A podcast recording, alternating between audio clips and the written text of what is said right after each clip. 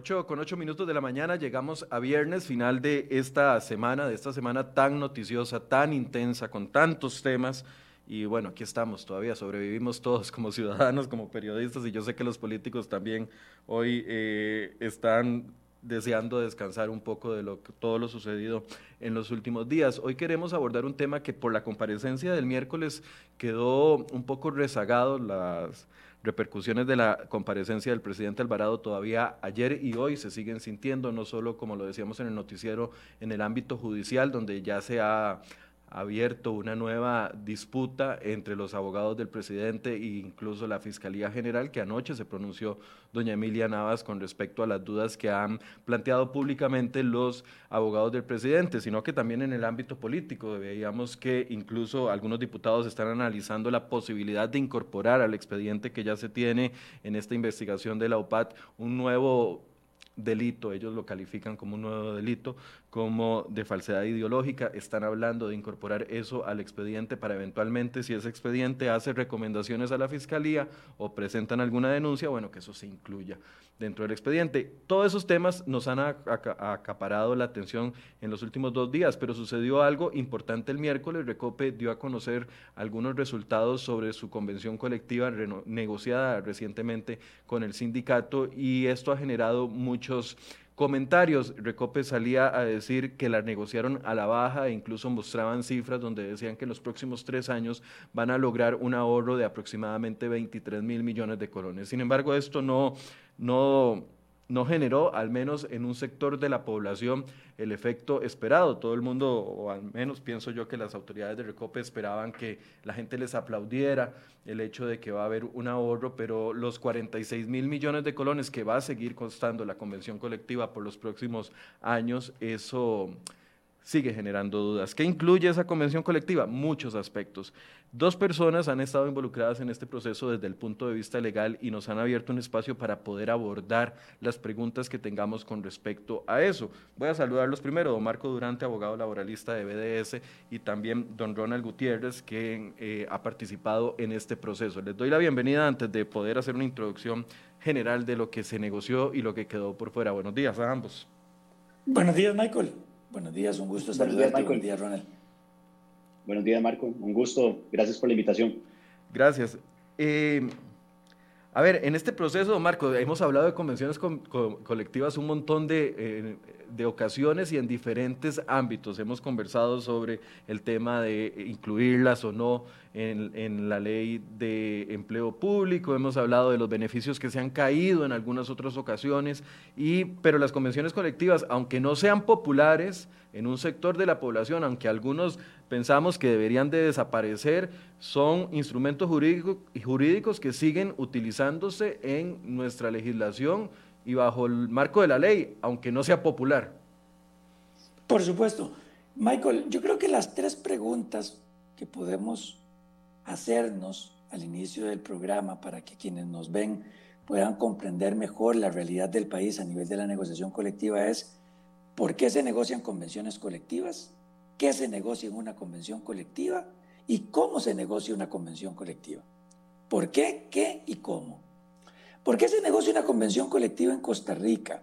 Bueno, el artículo 56 del Código de Trabajo establece específicamente cuándo es que hay que negociar una convención colectiva.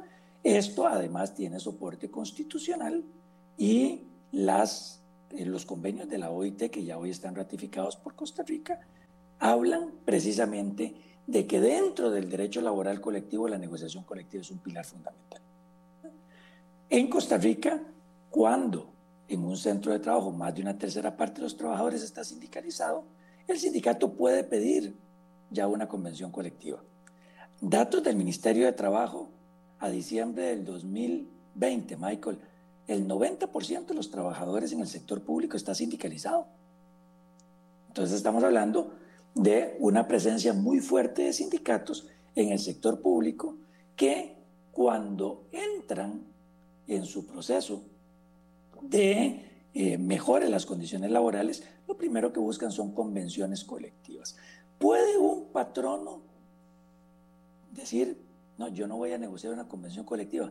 No, nuestro código de trabajo establece precisamente qué es lo que sucede cuando un patrono se niega a firmar o a sentarse a negociar una convención colectiva.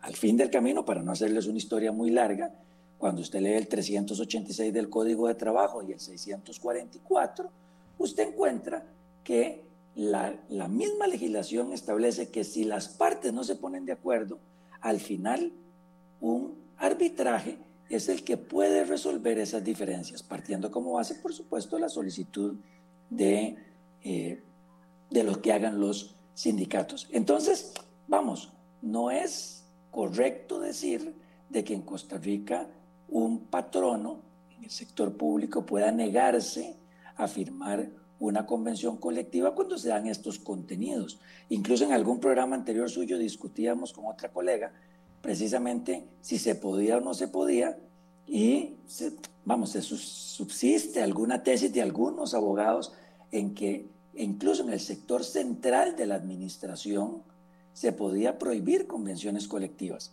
Aquel momento de la discusión no conocíamos un voto que hoy es clave para esta discusión. La sala constitucional estableció el 2 de octubre del año pasado, cuando se interpone una acción de inconstitucionalidad contra 11 convenciones colectivas completas, no artículos específicos, completas, de tapa a tapa, 11 convenciones colectivas, la sala constitucional dijo, los instrumentos de negociación colectiva en el sector público no son inconstitucionales per se y rechazó por el fondo esa acción de inconstitucionalidad. Con esto, por supuesto que se cierra la discusión de si se puede prohibir convenciones colectivas en el sector público. Lo que sí se podría hacer y que creo que es parte del trabajo que nuestras y nuestros diputados están haciendo es que permitir dentro de la negociación de convenciones colectivas cómo contener el disparo del gasto público, cómo sin prohibir el instrumento como tal se le pueden poner límites. Pero el por qué, yo creo que ya está más que resuelto en esto, Michael.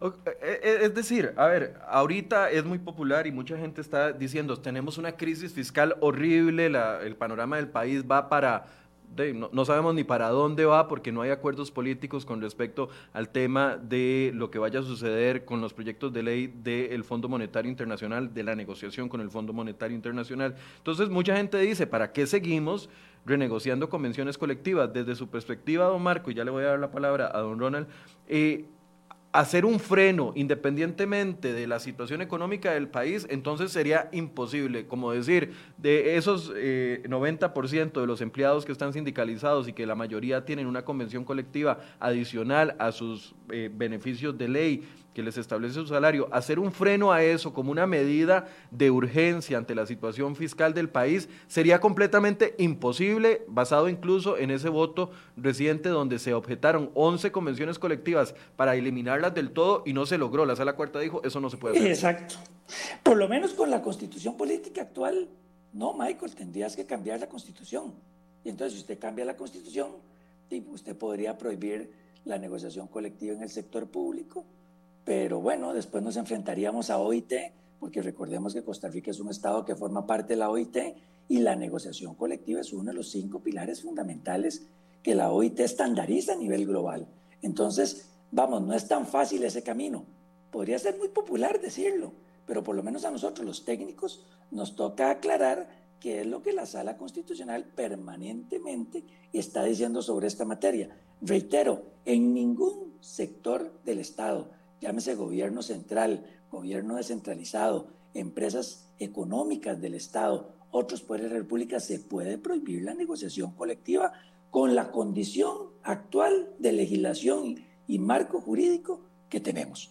Entonces hay que negociar. Ahora después respondemos el qué se puede negociar, pero en el por qué se negocian convenciones colectivas, por lo menos desde el punto de vista técnico con la legislación actual, el criterio mío es que no se pueden prohibir a pesar de que muchas personas así lo quisieran ver.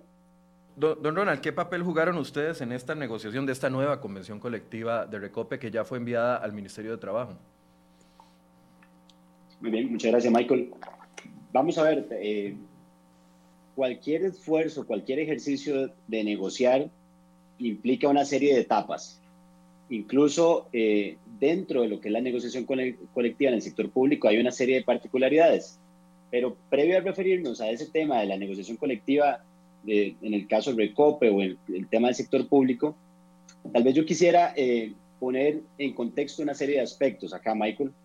Por supuesto que cuando inicia un proceso de negociación, las dos partes implicadas tienen que generar confianza la una en la otra y deben irse cumpliendo una serie de etapas.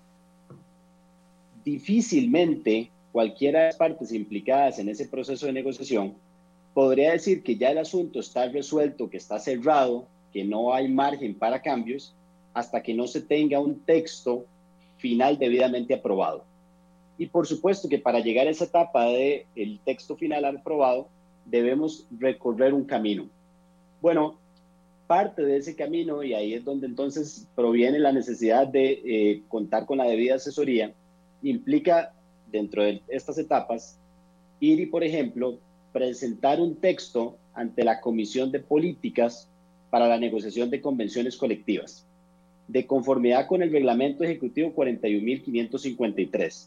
Entonces, Michael, y para quienes nos escuchan, dentro de las primeras etapas y controles de legalidad que deben necesariamente seguirse en el sector público para la negociación de convenciones colectivas, está remitir, aclaramos acá, un proyecto, una base preliminar de lo que podría ser la eventual convención colectiva. Esta comisión de políticas rinde una serie de observaciones a la institución implicada. Esas observaciones son revisadas por la administración para ir depurando el proyecto de convención colectiva. Y una vez que está depurado este proyecto, Michael. Perdón que lo interrumpa, ¿dónde está ubicada esa comisión? ¿En el Ministerio de Trabajo? Muy bien, la preside el Ministerio de Trabajo y además tiene representación de otras instituciones del sector público, incluso Ministerio de Hacienda, Michael. Ok, ok. Entonces el proyecto va primero a esa comisión, asegura algunos de, de los términos y referencias, por así decirse, de lo que se va a negociar, pasa a la, a la administración de Recope para que la revise y ahí empieza la negociación con el sindicato. Muy bien. Cumplida esa etapa, donde la administración revisa y verifica estas observaciones y valora efectivamente su incorporación al texto base, podemos hablar de el inicio del proceso de negociación frente al sindicato.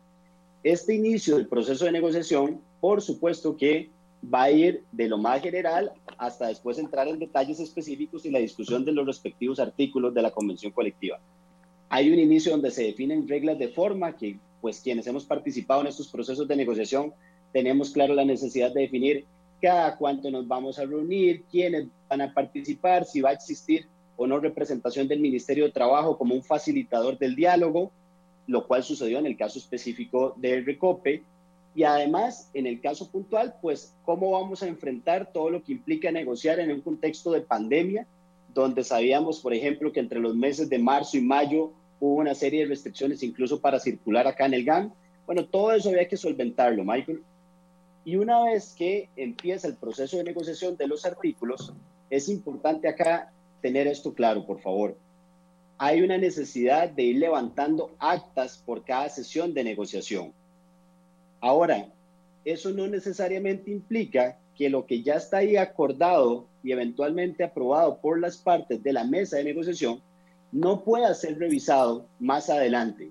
Como cualquier otra negociación, el tema objeto de discusión, qué es lo que se está negociando, puede ser que sufra cambios, puede ser que los términos y condiciones viene, por ejemplo, una sentencia de la sala constitucional, viene una nueva ley, viene un nuevo lineamiento y entonces debe revisarse. Entonces acá, Michael, para ir finalizando con, con esta primera pregunta, se levantan actas de cada sesión de negociación. Esas actas no necesariamente quiere decir que ya todo está en firme, para después levantar un acta de cierre y aunque se le conoce como acta de cierre, no podemos hablar ahí todavía de que haya un texto final porque necesariamente, de conformidad con el artículo 704 del Código de Trabajo, esa base negociada o ese texto base negociado por las partes, en el caso del sector público, debe subir, debe remitirse a la junta directiva de la institución para la debida aprobación. Y Michael, aún teniendo esa debida aprobación, resta todavía otro control adicional de legalidad, que es remitir el proyecto acordado al Ministerio de Trabajo para la debida el debido depósito y homologación. ¿Cuándo, ¿Cuándo, queda en firme esta, una negociación colectiva? ¿Hasta que salga del proceso de, homologación del Ministerio de Trabajo? Eh, muy bien, Michael. Acá tenemos incluso que diferenciar dos etapas, justamente. Entre las partes puede haber un acuerdo sobre el texto base negociado y ese texto base negociado se remite a la administración para su conocimiento, a la junta directiva para su conocimiento de aprobación. Pero esa aprobación no podemos entenderla como absoluta hasta que no supere el filtro, la revisión por parte del Ministerio de Trabajo y lo que conocemos como la debida homologación. Y atención acá, Michael, se abre un proceso donde el Ministerio de Trabajo podría realizar observaciones y las partes vuelven a revisar esas observaciones. Y tal vez hago un señalamiento acá bastante, bastante puntual, pero que es muy importante para estos procesos de negociación. Justamente la sala constitucional, constitucional entendiendo la necesidad de transparencia de publicidad, de rendición de cuentas en estos procesos de negociación colectiva en el sector público, entendió, y se lo dijo incluso para el caso específico de Recope, en una sentencia que es clave en esta materia, la 13.040 del año 2016, que todos los principios de transparencia, rendición de cuentas se cumplen cuando las actas en conjunto con el texto homologado por parte del Ministerio de Trabajo ya están listas. Es decir, podemos hablar de un texto que va a estar sujeto a la revisión de cualquier persona, de toda la ciudadanía, de acuerdo a esta sentencia de la Sala Constitucional, cuando el texto ha sido debidamente homologado por parte del Ministerio de Trabajo. Hago esta pregunta porque ha sido cuestionado en los últimos días muy fuertemente, incluso yo lo he cuestionado, el hecho de que se haya escondido lo que se negoció. Recope se vio obligado a hacer la conferencia de prensa el miércoles anterior bajo presiones porque estábamos muy molestos, muchos sectores eh, y, críticos de eh, por qué se estaba escondiendo lo negociado hasta que saliera del proceso de homologación del Ministerio de Trabajo, que, que puede durar hasta tres meses según lo que se nos ha dicho. Y a ver, aquí uno, el argumento que escucha es, bueno, lo que usted nos está explicando técnicamente, bueno, hasta que salga de la homologación del Ministerio del Trabajo ya está completamente en firme un documento final. Pero a ver, es que cuando han, cuando han existido algunos abusos, y, traigo aquí la convención colectiva, por ejemplo, de la Caja Costarricense del Seguro Social, que la conocimos previo a la homologación o, la, o, la, o el o la convención colectiva del MEP, que la conocimos previo a la homologación y se encontraron ahí cosas eh, que, no, que no iban a ser, que, que, no, eh, que eran abusivas e, en ese proceso. Es decir, si no se hubiera conocido esos, esos documentos en el, antes del proceso de homologación, probablemente se hubiera homologado y entonces parte sin novedad y se, y se mantienen las falencias que llevaba. ¿Por qué en otras convenciones colectivas sí conocimos el, fondo y en esta no se puede conocer el fondo hasta que salga del proceso de homologación? Esa es mi pregunta. Muy bien. Michael, dos, comentarios acá con el fin de, de poder generar todo un contexto sobre esta pregunta. Por supuesto que la negociación de convenciones colectivas en el sector público debe cumplir con la ley, debe cumplir además con los lineamientos que ya la sala constitucional ha venido dando y sobre lo cual ahora podemos profundizar, razonabilidad, proporcionalidad en el manejo de fondos públicos y por supuesto que el tema de transparencia, publicidad y rendición de cuentas debemos considerarlo. Pero es importante acá enfatizar lo que he, he procurado venir reseñando. Hay una serie de etapas que acorde con la ley se deben cumplir. Por supuesto que si algo se negocia y después se revisa e incluso se modifica, podría circular información que todavía incluso no se entiende como información definitiva. Y eso no solo puede terminar afectando el proceso de negociación, sino además las expectativas que se generan sobre esa información. Entonces, Michael, una primera observación acá, se va dando información conforme se cumplen las etapas. Y yo quisiera acá puntualmente abrir comillas para reseñar lo que el voto de la Sala Constitucional en el año 2016 expresamente mencionó. Y no podemos dejar de lado lo que la Sala Constitucional ha mencionado.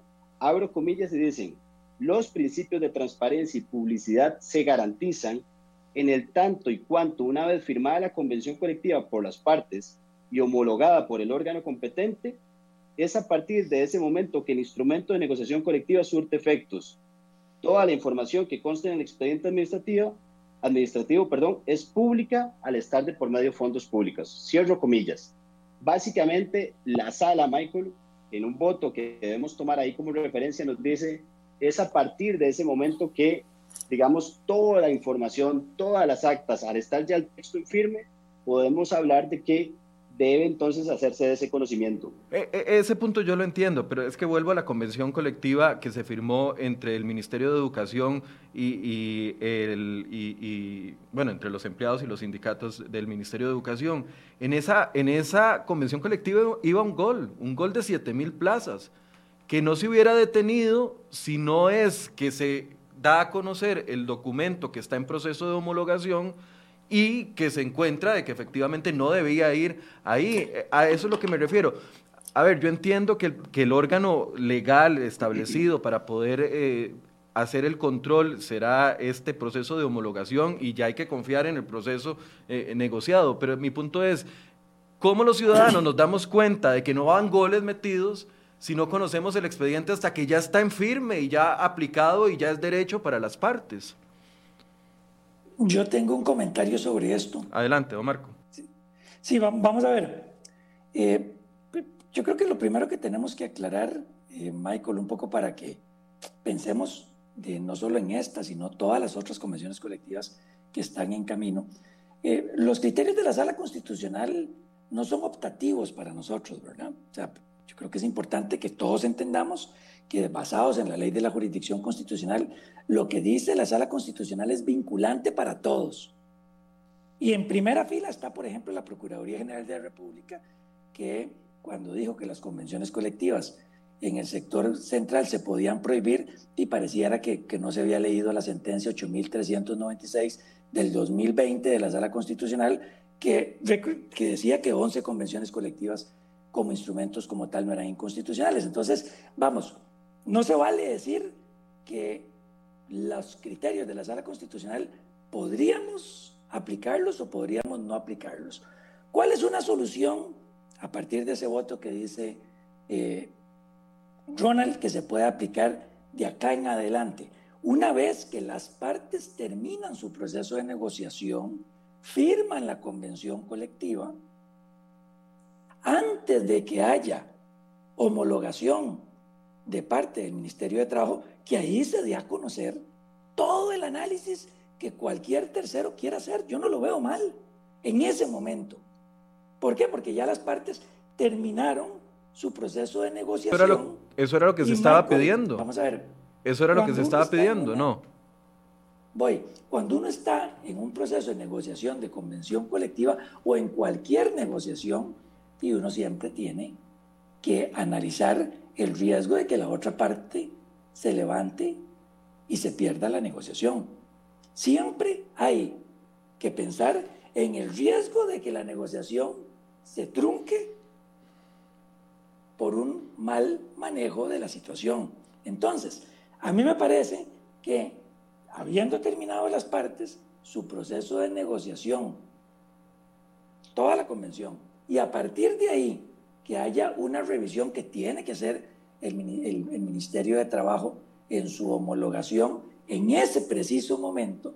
Y es cuando yo creo que cualquier persona podría llegar, tener acceso a la información y hacer esos cuestionamientos que, dicho sea de paso, cuando la prensa lo ha hecho, bueno, sigue el proceso de negociación del Ministerio de Trabajo y ahí se pueden hacer las correcciones.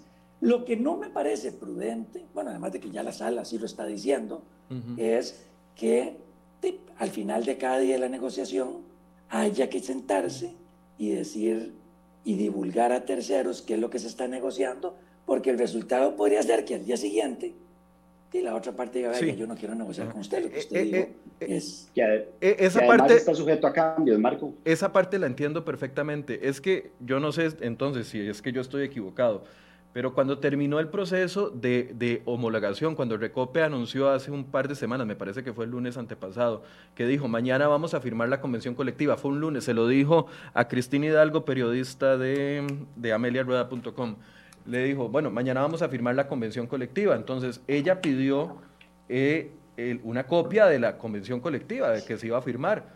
Entonces no se la entregaron, le dijeron que hasta después del proceso de homologación. De hecho, la firma se suspendió, era para martes, me parece, y, no, se terminó haciendo el, mismo martes de la semana pasada. Mi punto es, ¿cuándo los ciudadanos nos podemos dar cuenta? O Marco me dice que es previo a la homologación, si le entendí bien. Vamos a ver, el proceso de negociación, el proceso de negociación se mantiene abierto, tiene dos etapas. Una primera etapa, ¿verdad?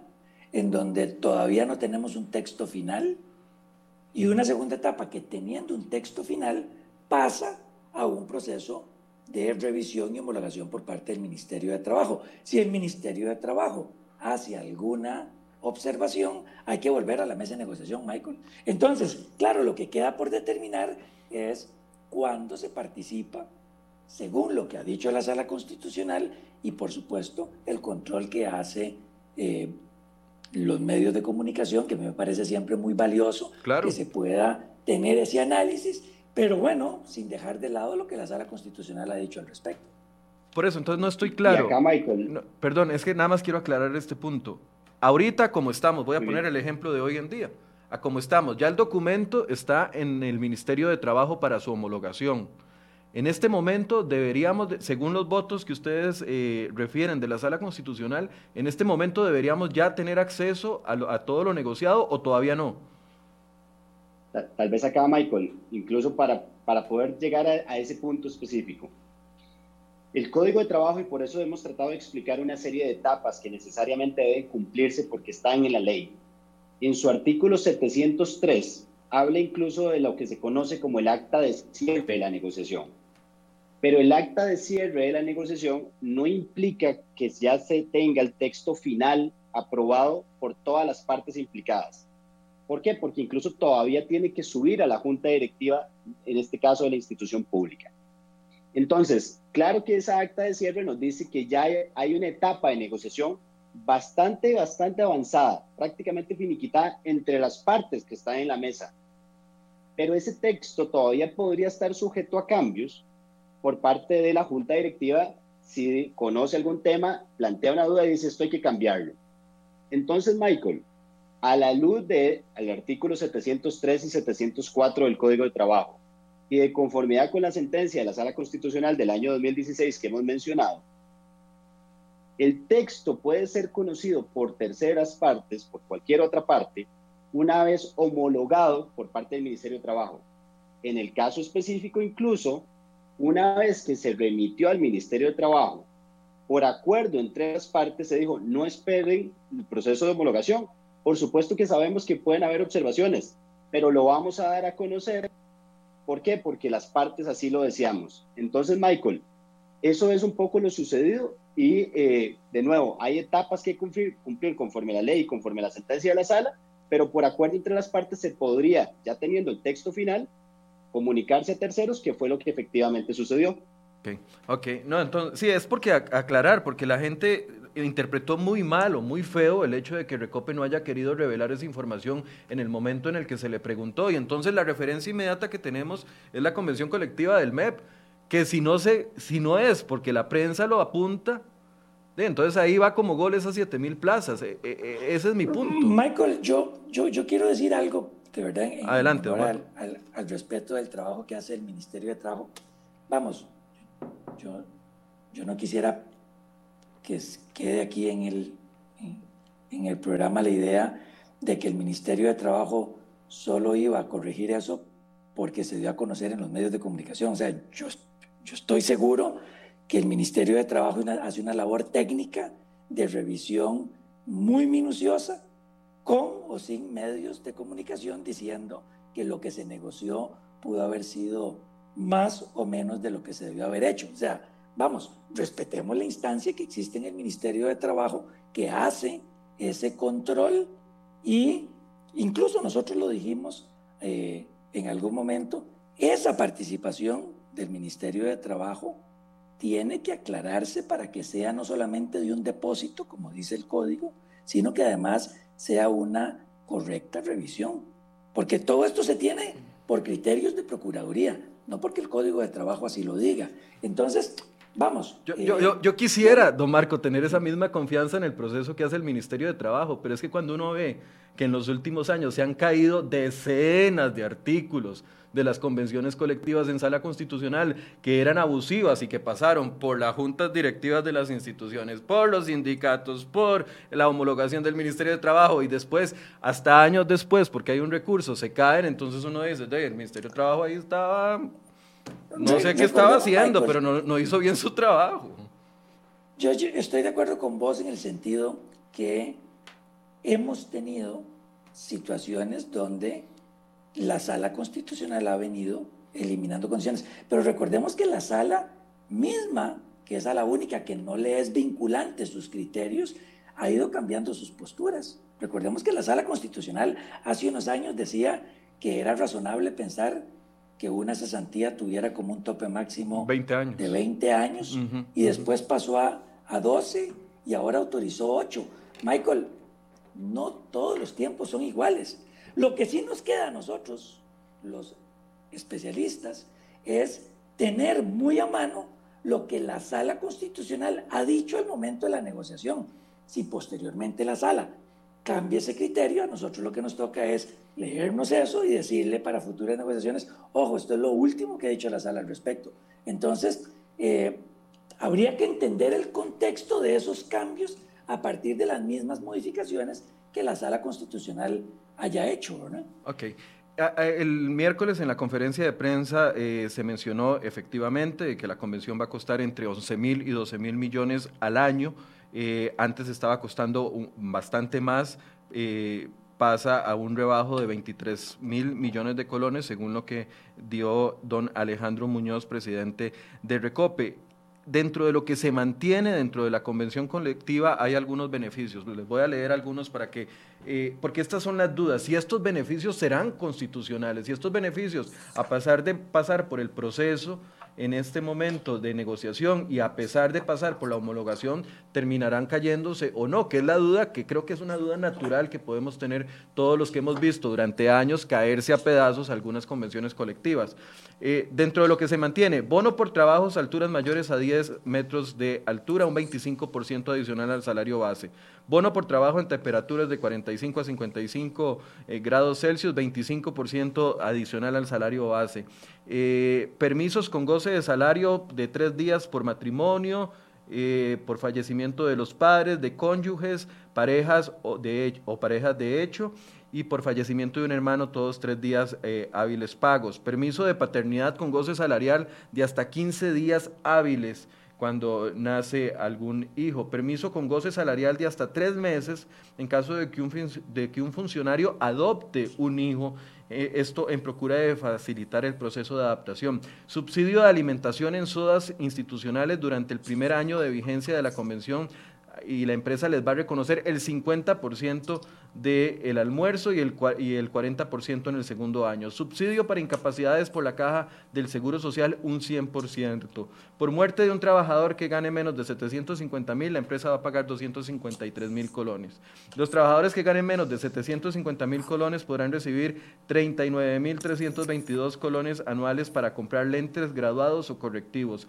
Pago de guarderías para hijos de empleados de 0 a 6 años. Empleados que ganen menos de 750 mil recibirán 34 mil colones anuales para citas de control ginecológico. Empleados mayores a 50 años que ganen menos de 750 mil recibirán 34 mil colones adicionales para citas de antígeno prostático. Comisión de Salud Ocupacional recibirá 4 millones de colones anuales para financiar eh, actividades de tipo deportivo. Y además está el gran tema, el gran tema que traemos hoy en la portada de cereoy.com del Fondo de Ahorro, Préstamo, Vivienda, Recreación y Garantía de los Trabajadores, que se nos dijo que en un inicio, bueno, don Alejandro lo confirmó, pasaban, ese fondo se compone de un 8% de la planilla de Recope y se, pensaba bajar a un 7%, en la negociación eh, se, se pensaba bajar a un 1%, es decir, 7% menos. En la negociación eso no se logró y pasó de 8 a 6.5.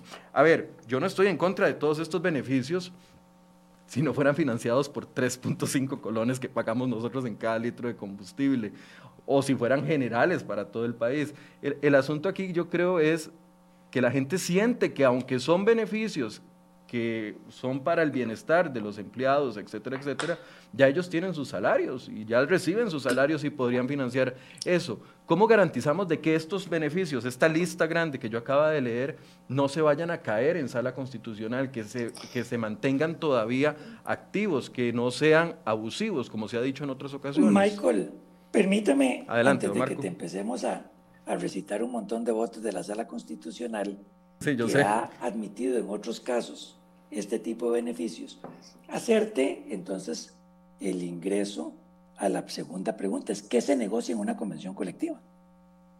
¿Ah? Yo te decía, ¿por qué? ¿Qué y cómo? Si lo que el país está esperando es que en una convención colectiva se copie lo que dice el código de trabajo, y cambiemos la constitución política. Pero una negociación de una convención colectiva precisamente es para mejorar los mínimos que están en la ley. ¿Qué se mejora? Ese no es un tema de nosotros como asesores legales, ese es un tema de la administración. Si son 5, 10, 15, 20, es un tema propio de la administración como el sindicato. A partir de varias cosas. Uno, lo que históricamente se ha venido negociando en convenciones colectivas, las necesidades especiales de la población que está eh, amparada por esa convención colectiva, la realidad de la institución, etc. Los beneficios como tales es un tema que la administración y el sindicato en su proceso de negociación definen que dan. A nosotros, los asesores legales, lo que nos toca es analizar si ese tipo de beneficio ha sido cuestionado o no en sala constitucional para que no se vaya en la convención colectiva un beneficio que haya sido declarado inconstitucional por la sala en otra convención colectiva. Nuevo, vuelvo y digo, los criterios de la sala constitucional son vinculantes para todos. Y dos, que sea un beneficio que esté acorde a la 9635. Entonces, la parte de la pregunta que a un asesor legal le tenés que hacer es, bueno, estos son todos los beneficios. Cuénteme si esos beneficios de los, todos los que leíste, y hay alguno que la sala constitucional haya declarado inconstitucional en otra convención colectiva, o dígame si alguno de estos beneficios están expresamente prohibidos en la ley 9635. Esa sería la pregunta para nosotros. Y entonces ahora sí, con gusto. A ver, llega, llega y ellos negocian, porque yo entiendo muy bien el papel de ustedes, por eso yo no puedo hacer muchas de las preguntas que quisiera hacer el día de hoy. De hecho, ayer le puse un mensaje a la jefa de prensa del Recope para eh, solicitarle un espacio con don Alejandro Muñoz, presidente del Recope, porque mucha de la parte que yo quiero preguntar en este momento y que no puedo hacerlo porque ellos son asesores legales, están en la parte eh, de verificación de legalidad y no en la parte política, que es donde uno quisiera enfocar las preguntas de por qué los anteojos, de que por qué ginecólogo aquí ginecólogo allá y no, no a fulano de tal y, y si a sutano eso es lo que uno quisiera preguntar. Bueno, eso lo estamos guardando para el momento en que Recope nos dé la entrevista y podamos hablar con don Alejandro de por qué se negoció eso específicamente. Pero a ver, voy a poner el, el ejemplo del fondo de, eh, del fondo de, es que tiene un nombre súper largo, del fondo de ahorro. A ver, ellos, ellos negocian entre las dos partes de que el fondo de ahorro, bueno, se negoció no sé hace cuánto tiempo, que fuera el 8% de la planilla. Eso me puede gustar o no me puede gustar a mí, pero eso fue una negociación entre ellos que estaba vigente ya en una convención colectiva anterior.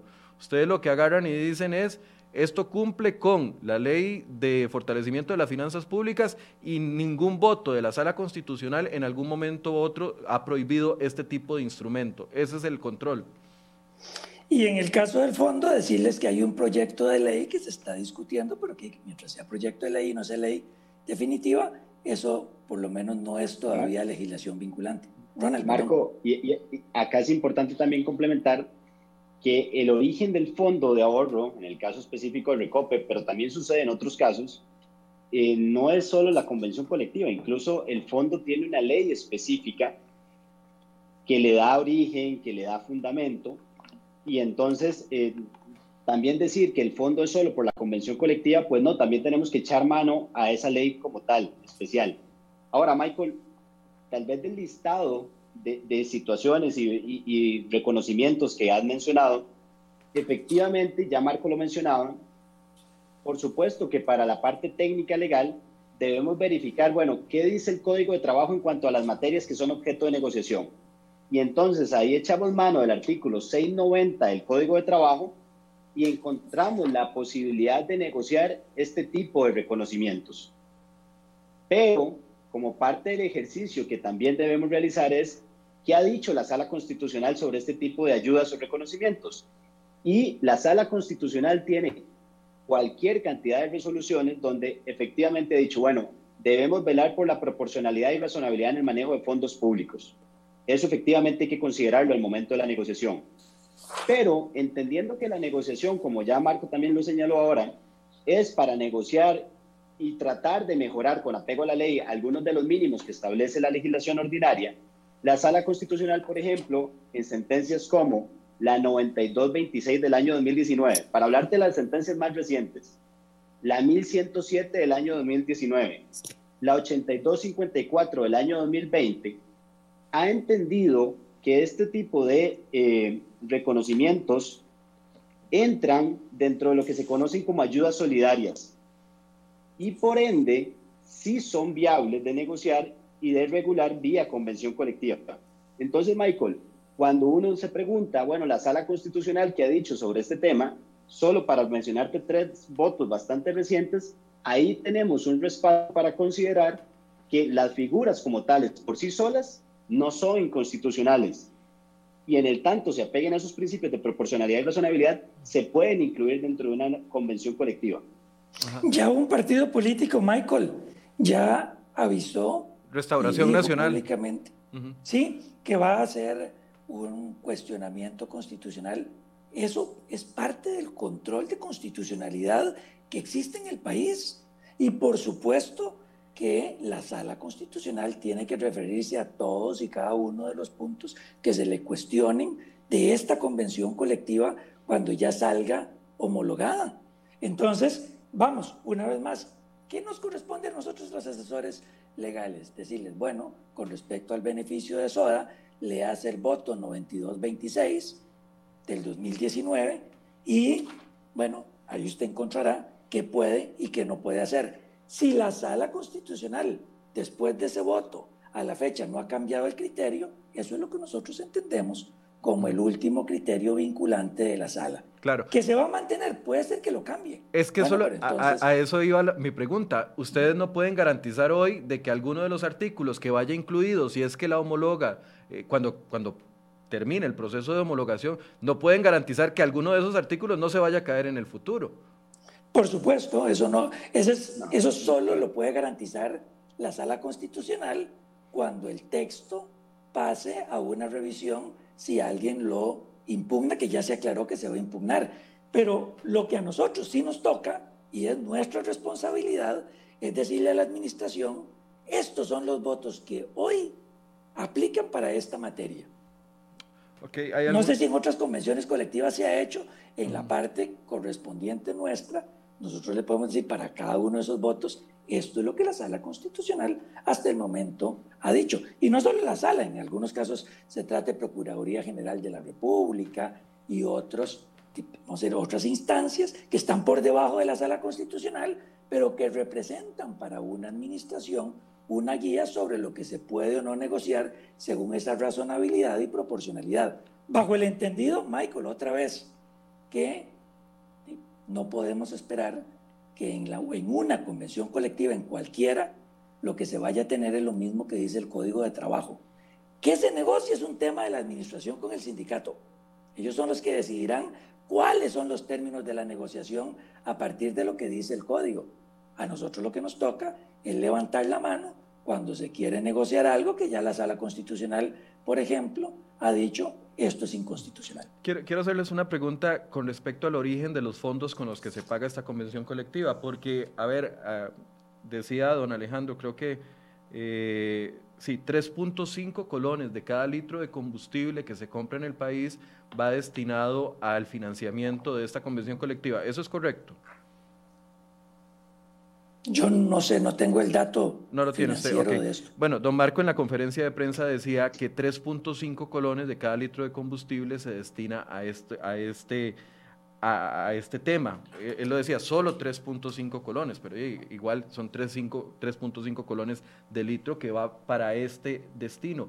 El hecho del origen de los fondos, de donde se paga una convención colectiva, puede modificar o no el hecho, eh, eh, el tema de que sea, no es que no quiero utilizar la palabra constitucional, de que sea legal porque, a ver, otras convenciones colectivas se incorporan dentro de los presupuestos de las instituciones como recursos eh, propios, que la institución tendrá un presupuesto general y tendrá que apartar de ese presupuesto general el, monto que quiere destinarle a sus empleados. Eh, no sé, el MEP tiene un presupuesto general que se le asigna por constitución política, el MEP tiene que sacar de ese presupuesto general una tajada para pagar los beneficios de la convención colectiva de sus empleados.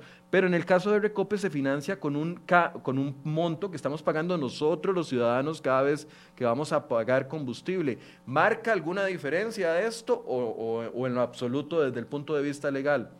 Aunque nos guste o no nos guste, insisto. Sí, yo, yo, creo que el tema económico, sin lugar a dudas, como hemos tratado de hablar, eh, hay temas que son de competencia o resorte de la administración y hay otros temas donde los asesores legales entramos de lleno. Claro. El tema económico yo creo que no, no le corresponde al tema del asesor legal como tal. Lo que sí podemos afirmar es que efectivamente la naturaleza de los fondos públicos es un tema que por supuesto la ley contempla que por supuesto la sala constitucional ha contemplado cuando ha revisado los reconocimientos o las ayudas que se dan en una convención colectiva.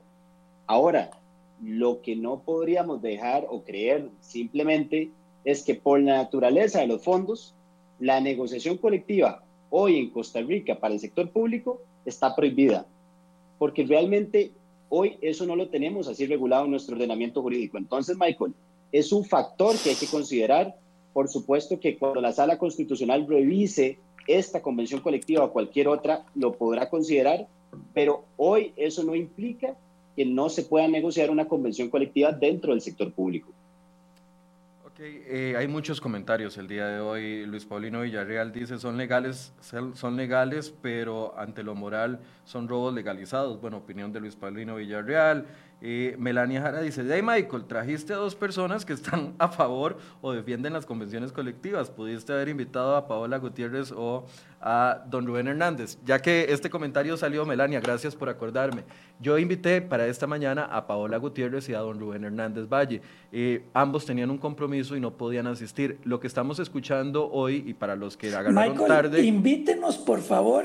Sí, sí, sí, lo vamos a hacer. lo vamos a hacer. Que estemos los cuatro. Lo vamos a hacer. la pena que entre juristas tratemos de ponernos de acuerdo o por lo menos decir lo que estás diciendo no es correcto. Porque, claro, es muy fácil ahora pensar de que Ronald y yo estamos en, una posición, eh, digamos así, pro defensa de las convenciones colectivas. Debo decir lo que, lo que yo tengo es un criterio técnico. Y cuando hemos señalado cosas, tiene que ver porque la ley así lo establece. Me encantaría, cuando quiera, yo suspendo lo que sea cuando alguno de ellos quiera estar con nosotros en un medio de estos para poder conversar de derecho laboral colectivo, por claro. supuesto. No, el, el, punto que le quería aclarar a, Melania, a Melania era el nombre, perdón, se me, es que se me va entre los comentarios. Sí, Melania, es que don Marco y don Ronald participaron en este proceso y están dando esta entrevista en su eh, desde su punto de vista profesional como participantes en el proceso de revisar que los artículos que contengan en la nueva convención colectiva no incumplan con dos cosas, la ley la ley de perdón, la ley de la reforma fiscal 9635 y los votos de la sala constitucional. Ese fue su papel. Por eso usted los puede sentir a favor de. Bueno, es porque hicieron un trabajo revisando esos articulados y tienen su opinión profesional. Eso es lo que le quería aclarar a, a Melania y eventualmente vamos a invitarlos a los cuatro para hablar ya del tema de convenciones colectivas en general. Preguntaba aquí otra persona, don Maumont, si como ciudadano uno puede llegar a interponer un recurso de amparo para no pagar o para no financiar con sus 3.5 colones por litro de combustible este tipo de eh, acuerdos colectivos. ¿Eso es posible? Precisamente. dale, Ronald. Por intereses difusos, las acciones. Sí, sí es posible. La, la, la, la convención colectiva, cualquiera, está sujeta a una serie de controles. Ya revisábamos algunos, por ejemplo, el filtro previo a la Comisión de Políticas para la Negociación de Convenciones Colectivas, la, revisión y eventual homologación del Ministerio de Trabajo, pero posteriormente la Sala Constitucional podría conocer alguna impugnación y ya esto se ha dado en varios otros casos, e incluso con la reforma procesal laboral se incorporó el artículo 703 en el Código de Trabajo que establece un mecanismo adicional de revisión. Entonces, para esa pregunta que nos realiza Michael, efectivamente sí hay mecanismos para que ciudadanos puedan impugnar, eh, si es que así lo consideran, eh, vía acciones de inconstitucionalidad u otras eh, convenciones colectivas. Ok. Dice Gwen Samayoa, gracias Gwen por, por, la pregunta, ¿cuál es el proceso para eliminar un acuerdo o un beneficio que haya sido ya aprobado y que está en firme? Es una buena pregunta. Gwen, dos alternativas hay. Uno, que las mismas partes que negociaron ese acuerdo lo eliminen bajo el principio del que puede lo más, puede lo menos. Habría que hacer un procedimiento de cambio entre las mismas partes, pero las partes mismas podrían eliminarlo. O la otra es que se haga el control de constitucionalidad que las convenciones colectivas históricamente han tenido. Por ejemplo, que la sala constitucional considere que ese artículo es nulo, es, es, es inconstitucional y lo anula. Perdón. Entonces, creo que esas son las dos alternativas que tenemos en nuestro país para poder dejar sin efecto una, una norma ya negociada vía convencional. ¿Usted quería decir algo, don, Ronald? Sí, eh, Michael, que, que, en Costa Rica ya hace buen rato eh, se ha venido reconociendo y así se ha dado en varios procesos de negociación de convención colectiva lo que se conoce, y el caso de Recope no es una excepción, como la negociación a la baja. Efectivamente, uno podría visualizar la figura de la convención colectiva hace ya varios años como un instrumento para sí o sí mejorar lo que existía, lo que previamente se tenía. Pero se ha incorporado, y tenemos varios ejemplos, de lo que ya hoy tenemos como la figura de la negociación a la baja, que esto es, lejos de llegar y, tomar lo existente para mejorarlo, es revisarlo para incluso disminuirlo. Esto también forma parte de la negociación libre entre las partes. Ok. Pregunta doña Rox, hace, eh, gracias doña Rox por la pregunta, ¿cuáles son los parámetros técnicos que utiliza el Ministerio de Trabajo? ¿Quién les dice lo que es abusivo o lo que no es? Si ellos también son funcionarios públicos y, eh, bueno, ya eh, ejerce una opinión adicional, pero la pregunta concreta es, ¿cuáles son los parámetros técnicos que utiliza el Ministerio de Trabajo? Una vez más, los votos de la Sala Constitucional y el cumplimiento de la, ley 93 la ley 9635, el Código de Trabajo, posiciones de la Procuraduría General de la República. Yo de verdad aquí eh, quiero reafirmar ese rol que tiene el Ministerio de Trabajo, que es clave en todo este proceso. Y la labor concienzuda que realizan los funcionarios del Ministerio de Trabajo es una garantía de los controles por los cuales pasa cualquier texto de convención colectiva. Michael, vamos a ver, y, y, en esto ya hago, hago un comentario como ciudadano y no como abogado. Por supuesto que a muchos de nosotros hoy nos tiene muy preocupados el tema de la crisis fiscal que vive el país. Pero si nosotros vivimos en un Estado de Derecho, tenemos que cumplir la legislación que está vigente. Si a la mayoría del país no nos gustan las convenciones colectivas tal cual están hoy reguladas, cambiémoslo. Hagamos el procedimiento correcto. Cambiemos la constitución política. Chile lo acaba de hacer. Pero entonces tomemos acuerdos políticos que vayan encaminados hacia el cambio que se quiere hacer. Lo que no es correcto hacer es pretender que con la legislación actual, con el marco jurídico actual, hagamos cambios que la misma legislación no permite. Ese, ese es el tema, ¿verdad? Entonces, claro, alguien podría decir, es que estás a favor o estás... En realidad es lo que dice la ley. Vamos, cambiémosla y cuando la cambiemos, entonces ahora sí digamos, qué es lo que queremos como país, pero llegar y decir que con el ordenamiento jurídico actual, con lo que ha dicho la Sala Constitucional, usted puede prohibir convenciones colectivas. en el sector centrales y es no haber leído los criterios de la sala constitucional. Ahora, a ver, eh, este punto que usted hace es muy importante porque existe una discusión y por supuesto que vamos a hacer un programa entero sobre este tema en, de, incluir algún tipo de prohibición o no dentro de la ley de empleo público, pero si es un tema de la constitución, nada hacemos aprobando leyes sin ir a modificar el artículo eh, Buenísimo. El, artículo de la constitución política.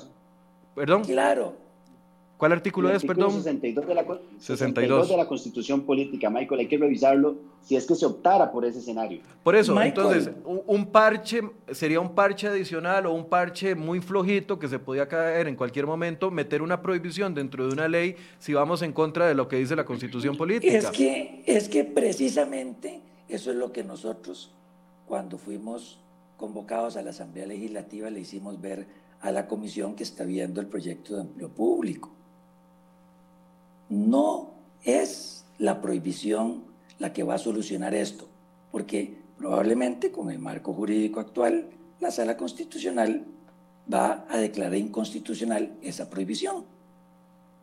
Lo que usted puede hacer es limitarla. Vamos, limitemos sin prohibir el ejercicio de ese derecho constitucional.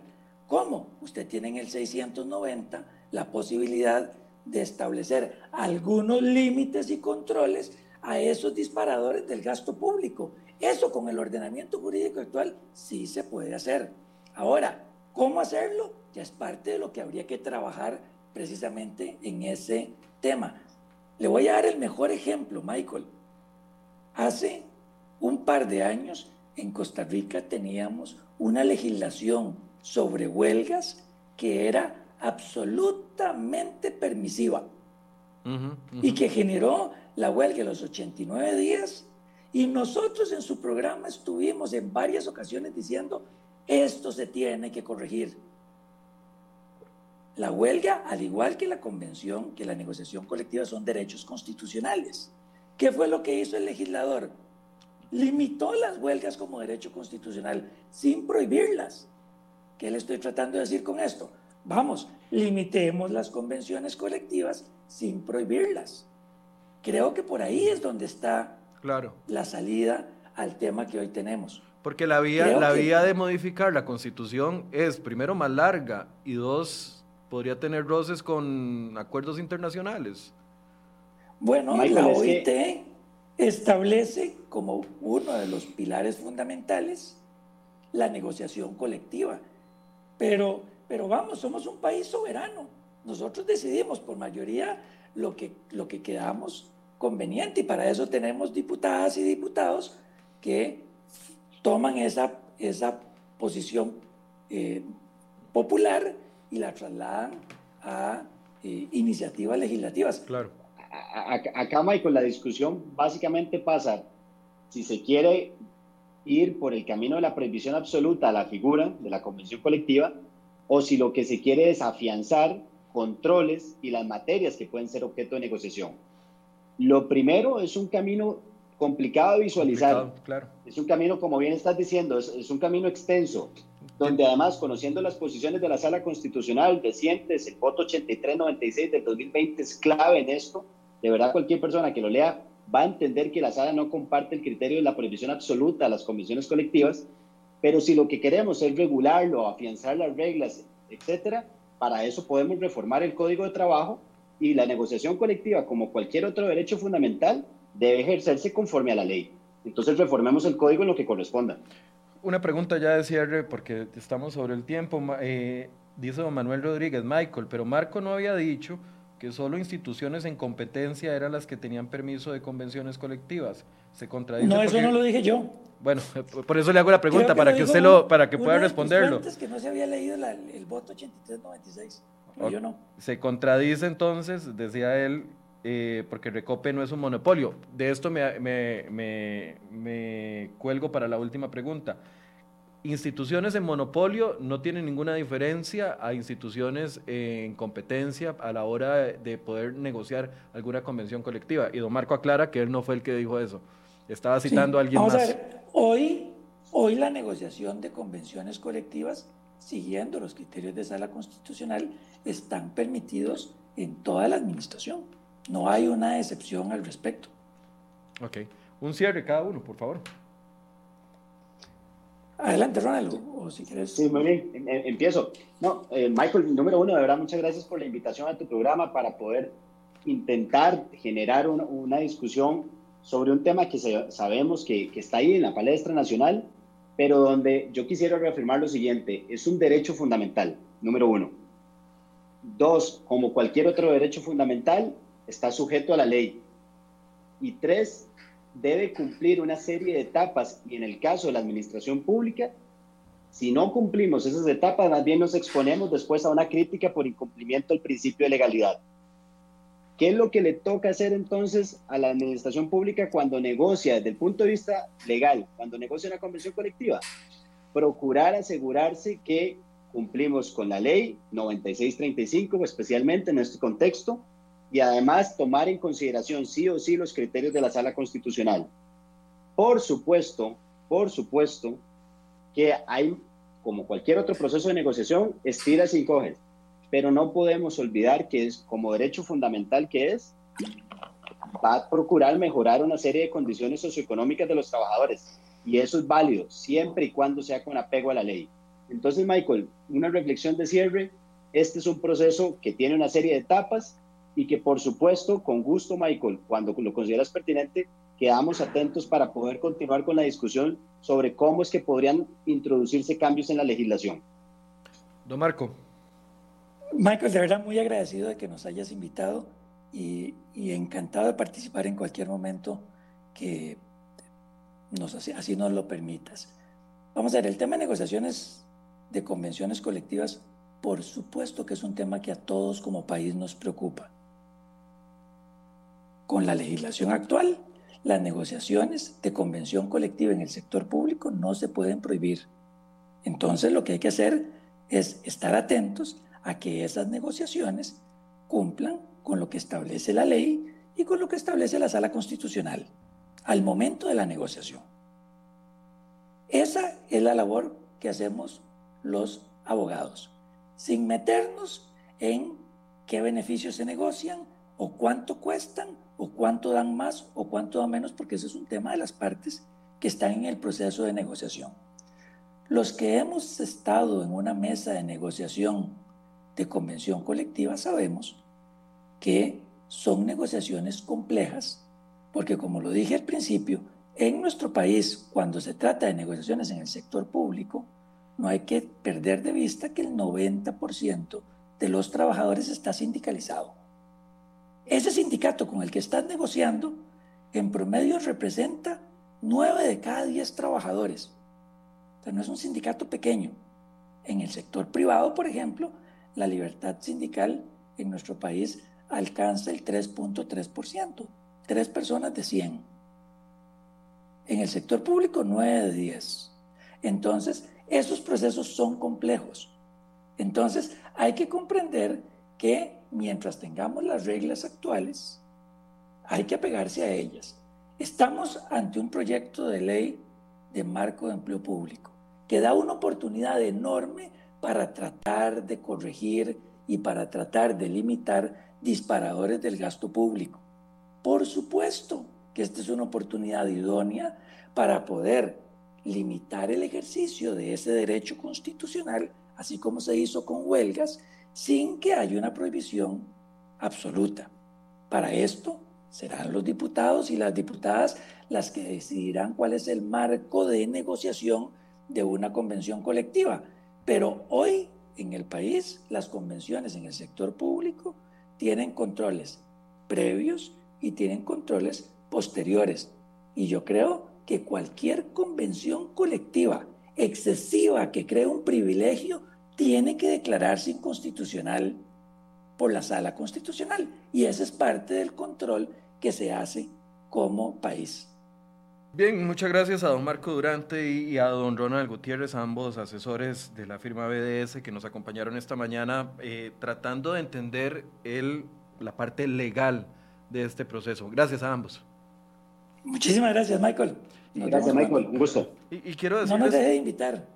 No, no, no, para nada, para nada, están, están invitados. Cuando estemos los cuatro, yo voy a estar muy feliz. Sí, vale quiero, la pena. Quiero explicarle esto a la gente. A ver, parte del ejercicio periodístico y, y del que uno es responsable a la hora de sentarse aquí frente a ustedes es traerle las fuentes adecuadas para los temas adecuados, hacer las preguntas a las fuentes que, que corresponden. Yo no puedo hacerle preguntas políticas a un técnico que ve solo la parte legal y viceversa. Entonces, esta es una conversación que inició hoy con esta parte técnica legal. Por supuesto que estamos pidiendo ya para la responsabilidad política a la fuente que corresponde, que es don Alejandro Muñoz, presidente de Recope, y al sindicato si quiere participar. Ayer le extendí la invitación a don Alejandro Muñoz, todavía no he tenido respuesta, cuando la tenga entonces lo vamos a, a publicar para que ustedes puedan ver la entrevista con él. A él es al que hay que preguntarle sobre el tema de, de los lentes y si es y, por qué consideran conveniente que se les pague el 50% de las sodas o, el 40% en el segundo año o el ginecólogo y por qué a los demás empleados eh, públicos no se les paga el ginecólogo, algunos sí, otros no. Ese tipo de preguntas son para este señor que ustedes están viendo en pantalla y que las vamos a hacer en el momento en el que él nos abra el espacio. Pero hay dos discusiones que es necesario que tengamos paciencia y tengamos, sí, paciencia para tratar de entenderlas los que no somos abogados. Uno es la gran discusión de hoy, qué se puede y cómo se puede negociar lo que ya está establecido de muchos años atrás. Y dos, el futuro. Y para ese futuro de convenciones colectivas vamos a generar varios programas. ¿Qué estoy esperando yo? Y les cuento con toda transparencia. Estoy esperando a que avance un poco más en la Asamblea Legislativa el, la discusión del proyecto de ley de empleo público porque ahorita esa discusión de proyecto, lo que hoy es, mañana es otra cosa completamente distinta. Lo que hoy se agrega, mañana se quita y lo que ayer estaba, ya hoy no está y mañana pueden estar cosas que hoy no están. ¿Por qué? Porque eso es el ejercicio dentro de una comisión legislativa. Todavía no hay acuerdo político entre los diputados de esa comisión para ver cómo van a actuar sobre las convenciones colectivas. Ya ustedes escucharon aquí, a, pesar de la posición de, que pueda tener don Marco eh, y, y, don Ronald, ya escucharon aquí dos argumentos técnicos. Si queremos cambiar convenciones colectivas, hay dos vías. Uno, cambiemos el artículo 62 de la Constitución. Ese proceso ustedes saben que es muy complicado, requiere la aprobación de tres legislaturas en la Asamblea Legislativa de dos gobiernos distintos. O sea, eso es un proceso complicado. El otro es regular, como se reguló, y nos decía don Marco, las huelgas, como se regularon las huelgas, regularlo, las convenciones colectivas para limitarlos. Bueno, hay que esperar a que ver si hay algún tipo de acuerdo político o cuál va a ser el, el acuerdo político más fuerte entre los eh, diputados que eventualmente lleve a este tema. Por eso es que he sostenido ese tipo de entrevistas con respecto al futuro de la convención colectiva, porque yo les puedo traer aquí cinco abogados con cinco posiciones distintas. Es más, cada abogado tiene como tres o cuatro opiniones, entonces cinco abogados con quince posiciones distintas sobre el futuro de las convenciones colectivas, pero si los diputados no llevan a un acuerdo o por lo menos no se enrumban hacia un acuerdo, no, no vamos a, a, a obtener información más cercana a la realidad. Ese es el punto, pero lo vamos a hacer, lo vamos a hacer en cualquier momento. Gracias por su compañía, gracias Isabela Castro, Ribarto Álvarez, Melania Lara, Rosa María eh, Brenes, Tony Cubero, Denis Mora, todos los que nos acompañaron durante los programas de esta semana. El lunes vamos a volver a hablar de economía. Tengo un invitado especial, no lo voy a decir porque en otras veces me ha cancelado el domingo en la noche previo a la entrevista del lunes, entonces no lo voy a decir todavía, pero esperamos que se cumpla y el lunes vamos a hablar de economía y del futuro del impuesto a los salarios, así que los invito. Feliz fin de semana, buenos días.